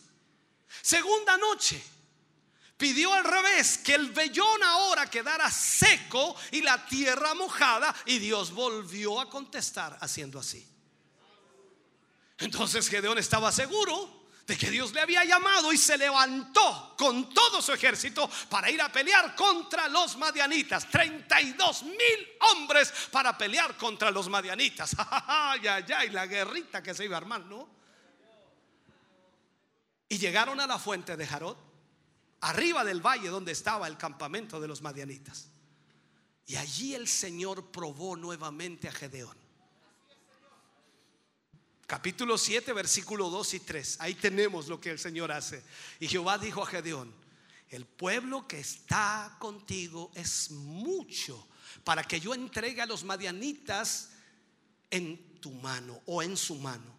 No sea que se alabe Israel contra mí diciendo, mi mano me ha salvado. Ahora pues haz pregonar, dice, en oídos del pueblo diciendo, quien tema y se estremezca, madrugue y devuélvase desde el monte de Galad. Y se devolvieron de los del pueblo 22 mil y quedaron solo 10 mil. Wow. Complicada la cosa, ¿no? 22 mil se fueron. Y usted dice, qué cobardes. 22 mil se fueron. Entonces, dejaron solo a 10 mil israelitas para enfrentar a los madianitas. Pero parecía nada contra una multitud de enemigos como los madianitas. Y quizás Gedeón estaba preocupado, pero escuche lo que Dios le dice ahora. Versículo 4 al 6. Y Jehová dijo a Gedeón, aún es mucho el pueblo. Llévalos a las aguas y allí, y allí los probaré. Y del que yo te diga, vaya este contigo, me encanta esta parte a mí. Si cuando el Señor me dice ese no, ese no nomás. Vaya este contigo irá contigo. Más de cualquiera que yo te diga, este no va contigo, aunque sea bonito, elegante, grande, ojos azules, rubio, lo que sea, este no va contigo, el tal no irá. Entonces llevó al pueblo a las aguas y Jehová dijo a Gedeón, cualquiera que lamiere las aguas con su lengua como lame el perro, a aquel pondrás aparte. Asimismo, cualquiera que se doblare sobre sus rodillas para beber, dice, lo apartarás. Él fue y dice, y fue el número de los que lamieron llevando el agua con la mano a su boca, 300 hombres, y todo el resto del pueblo se dobló sobre sus rodillas para beber las aguas. Aquí vemos que casi todos, casi todos doblaron sus rodillas para beber el agua. ¿Me está escuchando? Solamente 300 hombres llevaron el agua con su mano para beberla y mientras bebían, vigilaban. O sea, fueron pocos los que escogió. Se quedó solamente con 300 soldados que Dios había escogido. Te estaba hablando desde el principio que Dios llama. Y aquí el Señor los escogió. O sea, cualquiera de nosotros, hermano querido, ante esta realidad, Gedeón allí mirando a 300 hombres que le quedaban, dudaría de que esta guerra realmente podría ganarse. O sea, este ejército tan pobre de soldados, ¿qué vamos a hacer contra miles de madianitas? Entonces, cuando ellos miran con sus ojos que el enemigo era como la arena del mar, comenzaron las dudas de nuevo. Aunque ya Dios le había mostrado por el vellón que Él lo había llamado. Pero ahora las dudas de la cantidad del ejército. La promesa de Dios era darles victoria. ¿Sabes? Nunca cuestiones a Dios. Los planes son suyos, no tuyos. Los planes de Dios son perfectos. Si Él ha dicho que vencerás, debes creerle que vencerás. ¿Por qué? Porque Él es el que ha provocado ese plan. Dios sabía que Gedeón necesitaba ayuda después de esa tremenda prueba de eliminar a 22 mil y luego de eliminar, de eliminar a 9 mil 700 hombres. Imagínate. Así que para darle fuerza a su fe, le mandó esa noche al campamento de los madianitas con fura su criado. Ve, ve, ve, le dice. Y fueron bajando el cerro con cuidado. Apenas veían en la oscuridad a lo lejos de las carpas de, los madianitas, que por supuesto estaban, se, se extendían en todo el valle, lleno el valle. Había tantos que parecían una plaga de langostas y los camellos eran como arena del mar, innumerables, no se podían contar. Gedeón y Fura se iban acercando lo más posible a las tiendas Y mientras avanzaban, por supuesto, escucharon a alguien hablar. Escucharon voces. Y se quedaron escuchando escondidos allí en la oscuridad. Y un hombre contaba a su compañero un sueño. Iban diciendo, yo veía un pan de cebada que rodaba hasta el campamento de Madián y llegó a la tienda y la golpeó de tal manera que cayó y la trastornó de arriba abajo y la tienda cayó. Y el compañero viene y le interpreta el sueño y le dice, eso no es otra cosa sino la espada de Gedeón, hijo de Joás, varón de Israel. Dios ha entregado en sus manos a los madianitas con todo el campamento. ¡Wow!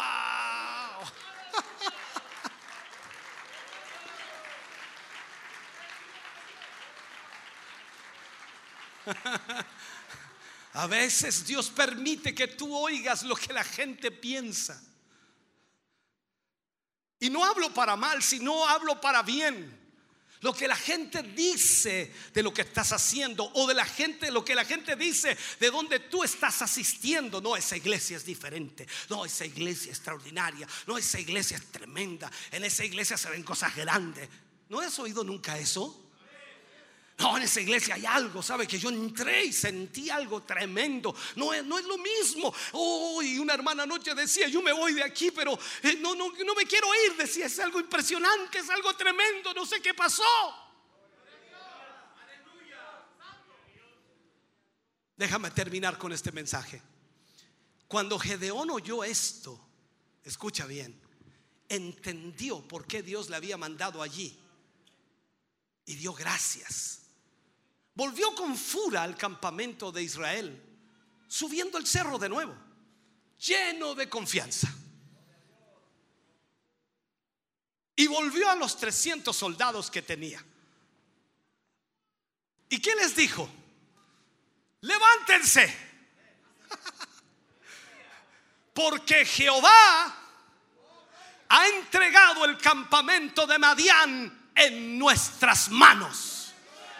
¡Uh, Señor!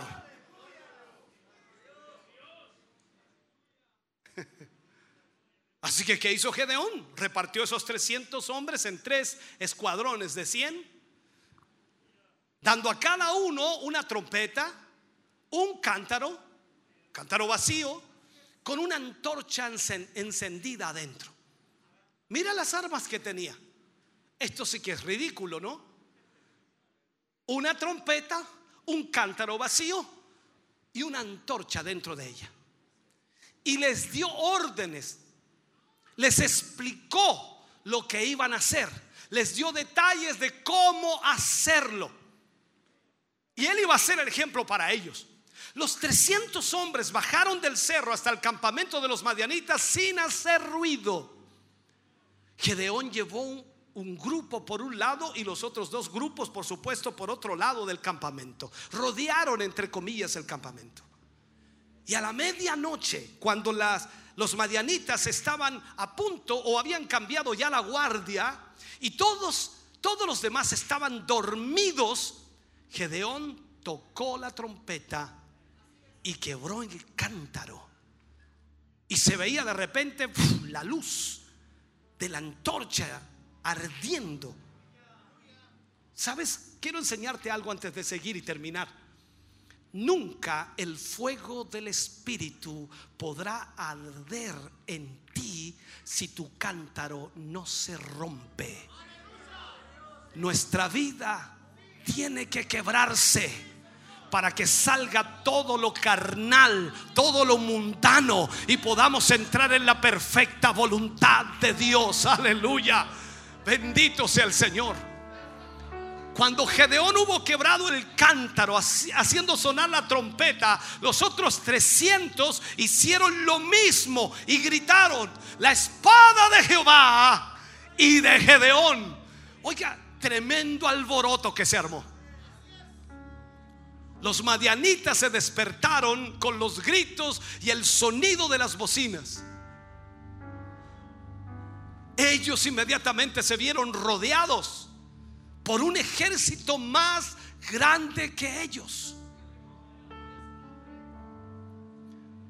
Y con el susto, con la confusión, con la oscuridad, trataron de escapar. Muchos empezaron a matarse unos a los otros porque la oscuridad no les permitía ver quién era quién. Y el apuro de salir los llevaba a tirar espadas para todos lados. Aquella noche Dios le dio una victoria grandiosa sobre los enemigos solo con 300 hombres.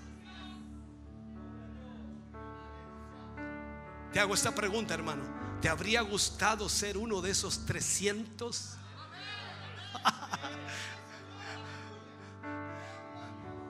¿Cuántos hoy están cansados que el enemigo les robe todo lo que Dios les ha dado? ¿Cuántos hoy dirán, hasta aquí nada más, ya no más, no, me cansé, hasta aquí no más diablo, hoy día me levanto en el nombre de Jesús para hacer la voluntad de Dios? Esto es lo que necesitas, hermano querido, para que el Señor te llame. Y cuando Él te llame, te dirá, varón, esforzado y valiente, porque te habrás cansado de que el enemigo te robe. Entonces cuando te canses es cuando tienes que tomar una decisión. O sigues viviendo de la misma manera o te levantas para hacer la voluntad de Dios. Hoy tienes que decidir. O sigues con tus fuerzas o aceptas la oferta de Dios. Si vas a avanzar, hermano querido, o te vas a lanzar a sembrar y a cosechar y a poner esa cosecha en las manos de Dios, es tu decisión. Si tu escasez espiritual vino por la desobediencia, la abundancia de tu cosecha ahora vendrá por tu obediencia al orden de Dios. Hay una cosecha tremenda que nos espera. Este ministerio ha sembrado palabra de Dios por 28 años en esta ciudad. Hay muy pocos en esta ciudad que no sepan de este ministerio o que no hayan oído una palabra de este ministerio o que no hayan escuchado una palabra de Dios. Escúchame bien. Por lo tanto, hay una abundante cosecha que nos espera.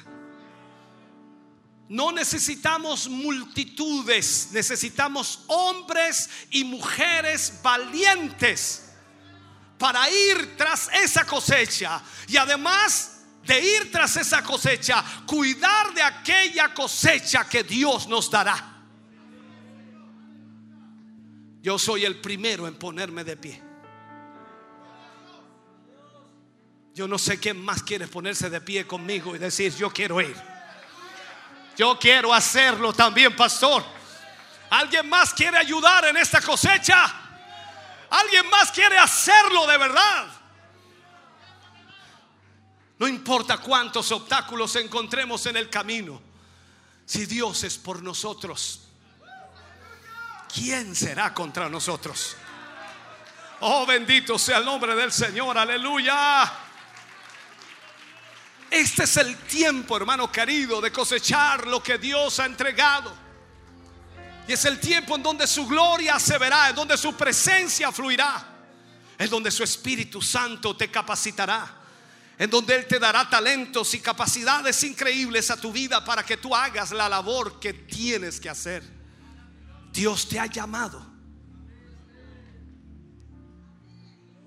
para libertar Dios te ha llamado para romper cadenas. Dios te ha llamado para llevar el Evangelio de Cristo a aquellos que hoy lo necesitan. Sé que este altar no será suficiente, pero ven al altar por favor y oremos al Señor.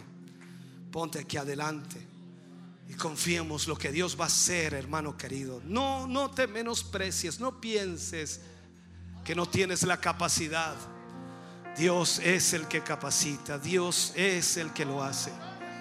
Oh, gloria a Dios. Solamente necesitas en esta noche tomar esta palabra y decir, Señor, aquí estoy para ser uno de esos 300 valientes que vas a usar a tu manera. No voy a tener que usar la espada, no vas a tener que usar nada Solo lo que Dios te entregue en tu mano para usar. Y Dios se encargará de hacer todo lo demás. Oh, bendito sea el nombre del Señor. Aleluya. Aleluya, aleluya, aleluya. Oh, Santo Dios.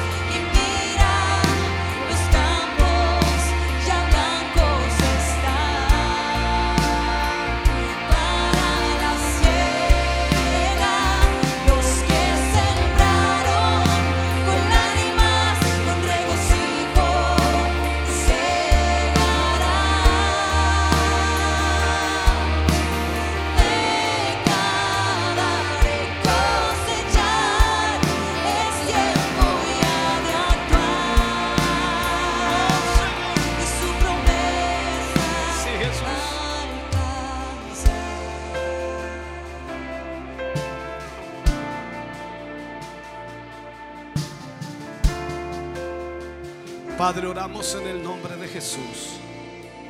Oramos por cada uno de tus hijos y de tus hijas que ha venido al altar. Oramos por tu pueblo aquí presente. Oramos por aquellos, Señor, que están a través de la radio, la televisión y la internet. Porque sé que hay muchos hombres y mujeres, Señor, tal como aquí, que tú has llamado, Señor, a servirte. Yo te ruego en esta hora, Señor, que así como Gedeón promulgó en muchos pueblos de Israel para que los soldados vinieran y venían de todas partes. No sabemos, Señor, de qué lugares eran esos 300 que quedaron.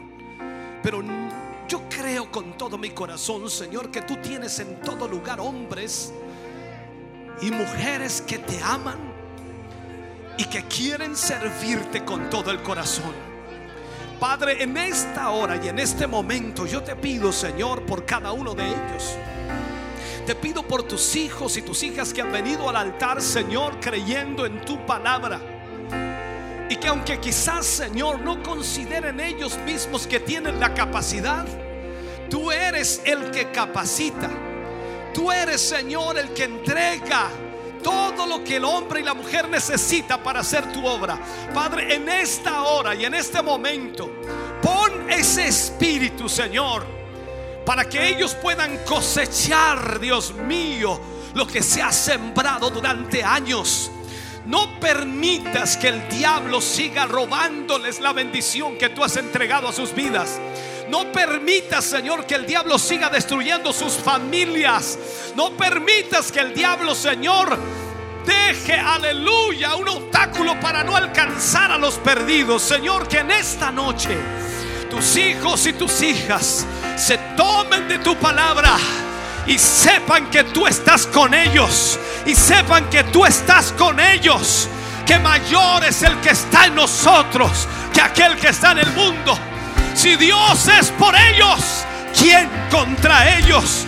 Que tu presencia y tu Espíritu Santo, Señor, les guíe. Dótales, oh Dios, de capacidad. Dales la fuerza, Señor. Háblales a sus vidas y corazones. Despiértales, Señor. Actívales para que sean un instrumento de salvación a los perdidos. Padre, en el nombre de Jesús, trae, trae hombres y mujeres a esta cosecha. La mies es mucha y hoy los obreros están llegando. Más los obreros están despertando. Más los obreros se están levantando más los obreros se están activando. Padre, en el nombre de Jesús, trae tu presencia sobre ellos. Trae tu presencia sobre ellos. Presencia sobre ellos. Oh Espíritu Santo. Aleluya. Oh sí.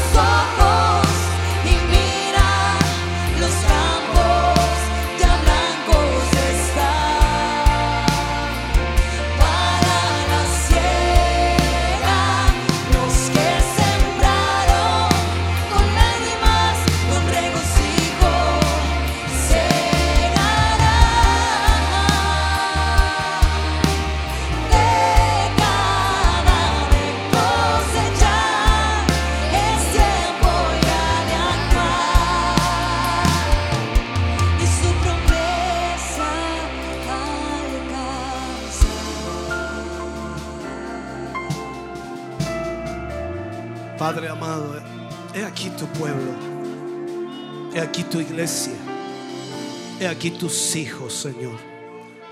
Tú conoces el corazón de cada uno de ellos y sé, Dios mío, que les has llamado.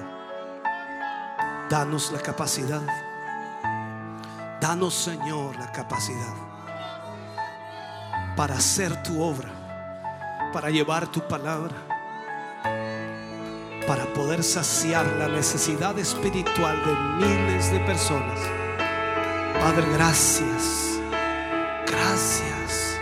En cada uno de los lugares en donde tu palabra fluye, en cada local, en cada lugar, Señor, ya sea en Santa Raquel, ya sea en Quinquegua, ya sea en Minas del Prado, ya sea, Señor, en Curanilagüe en San Nicolás, ya sea en Coihueco, Dios mío, ya sea en Bulnes, ya sea en esta ciudad de Chillán, en todo lugar, Señor.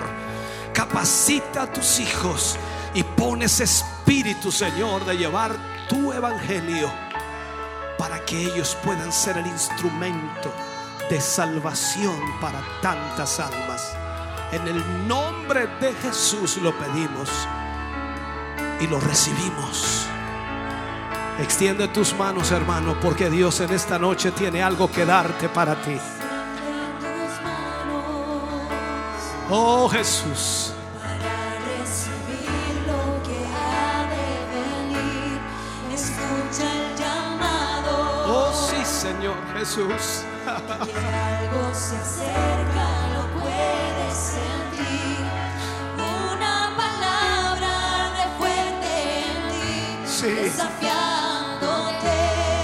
este es el momento.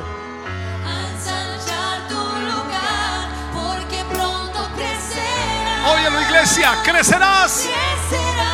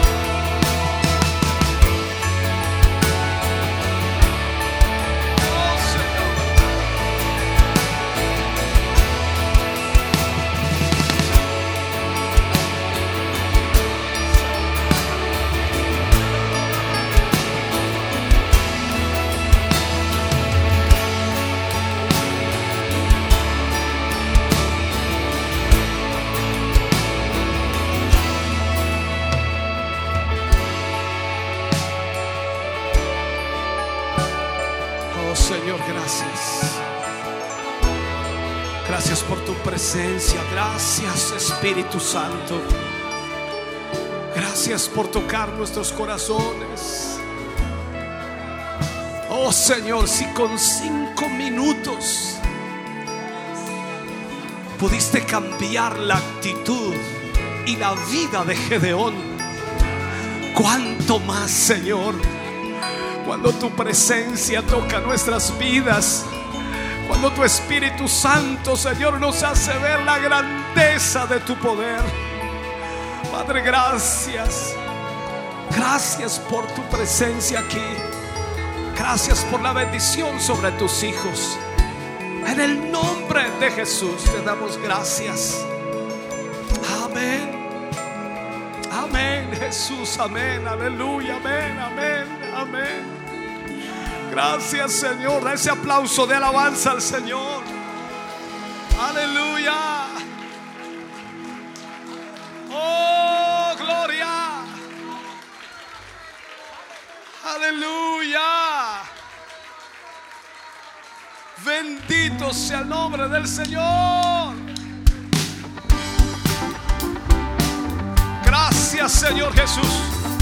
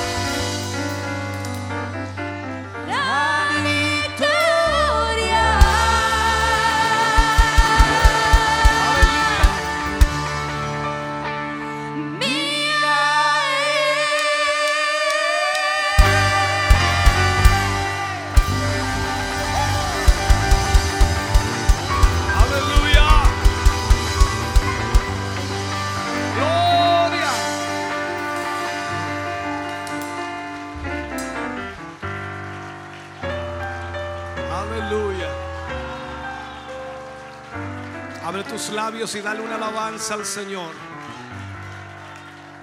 Aleluya. Gracias Jesús.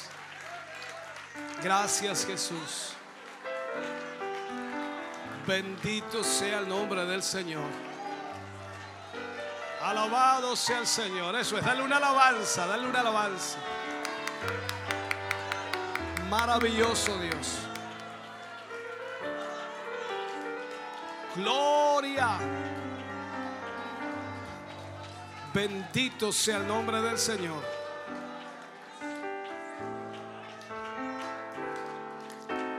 Mañana, si Dios así lo permite, estamos cerrando nuestro aniversario con, con un culto que esperamos Dios pueda bendecirnos a través de su palabra y nos ministre en forma especial.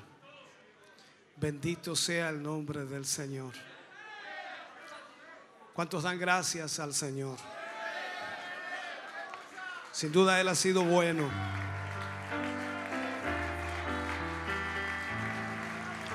Ha sido maravilloso. Aleluya.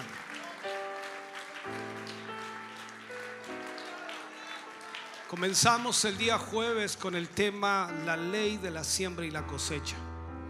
Ayer con buena noche de milagros estuvimos hablando de una mujer de Canaán. Hoy estuvimos hablando, por supuesto, de defendiendo nuestra cosecha. Y la pregunta que tenemos es, ¿de qué hablaremos mañana?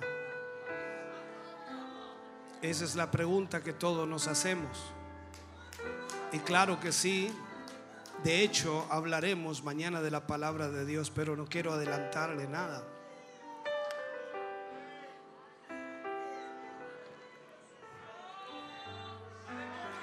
En realidad mañana usaremos este título, los campos están blancos. Esperamos Dios nos hable una vez más. Que seamos bendecidos. Amén. Aleluya. ¿Cuántos se van a ir contentos? Yo sé que no se quiere ir. Anoche tampoco querían irse los hermanos, pero hay que, hay que terminar el culto. Y si, y, si usted dice, bueno, es que, es que no quiero irme, bueno, vuelva mañana. vuelva mañana estaremos aquí para alabar a Dios. Vamos a estar orando por las peticiones que hoy nos han llegado. Vamos a orar por Ámbar Barros Morales, por César Montesinos, por Juan Carlos Lagos, por Renejo Frey Familia, por Juan Silva, por Paola Chávez Riquelme, por Luis Chávez Riquelme, por Jaime Soto, por Mariela Toro, por Inés Toro, por Andrea Orellana, por Luz Araneda, por Hernán Hernández, por Teresa Ortiz, por Luis Vidal, por Alejandro Lara, por Pilar Tobar, por familia Burgos Alvarado, por Julieta Chávez Fernández, por Marisol Romero, por Paola Chávez Riquelme, por Luis Chávez Riquelme, por Olivia Jara, por familia Vázquez Parra, por Sergio eh, Vielma, por Nicole Sepúlveda, por Vladimir Rivas, por Joaquín Delgado, por Marina Pereira y muchas otras peticiones que seguro han llegado a las redes sociales y que por supuesto no las tengo acá, pero sin duda vamos a estar orando por cada una de ellas. Yo espero que usted se vaya contento y se vaya pero muy, muy bendecido en esta noche. Amén. Les invito a orar. Padre, en el nombre de Jesús, vamos ante tu presencia, Señor. ¿Cómo no darte gracias por tu gran amor y misericordia? Gracias Dios mío por hablarnos una vez más a través de tu palabra. Gracias por ministrar nuestros corazones y nuestras vidas. Hemos sido bendecidos Señor a través de tu presencia y también la respuesta de tu pueblo Señor a tu palabra. Gracias por todo lo que hoy tú has hecho en nuestras vidas. Gracias también por poder orar por nuestros hermanos diáconos, diaconisas y también por los encargados de obra. Gracias Señor. Te pedimos y te rogamos Señor, tu bendición. En esta hora, Señor, te pedimos por todas las peticiones que hemos leído, muchas de ellas una necesidad urgente, situaciones difíciles, y tú eres el que puede obrar un milagro. Extiende tu mano, sana al enfermo, restaura la vida de tus hijos en esta hora, Señor, y a través de tu poder, Señor, sea hecha una obra maravillosa. En el nombre de Jesús lo pedimos hoy para tu gloria.